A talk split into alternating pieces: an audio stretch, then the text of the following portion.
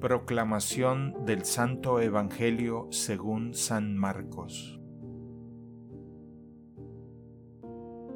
En aquellos días vio Jesús que lo seguía mucha gente y no tenían qué comer. Entonces llamó a sus discípulos y les dijo, Me da lástima esta gente. Ya llevan tres días conmigo y no tienen qué comer. Si los mando a sus casas en ayunas, se van a desmayar en el camino. Además, algunos han venido de lejos. Sus discípulos le respondieron, ¿Y dónde se puede conseguir pan aquí en despoblado para que coma esta gente? Él les preguntó, ¿cuántos panes tienen? Ellos le contestaron, siete.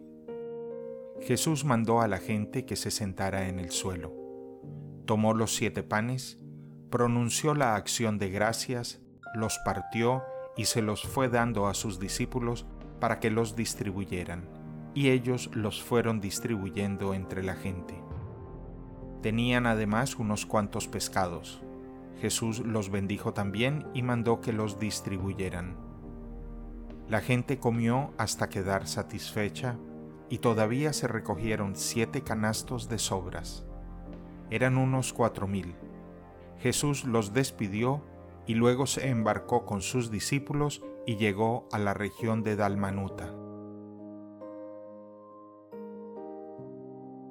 Palabra del Señor.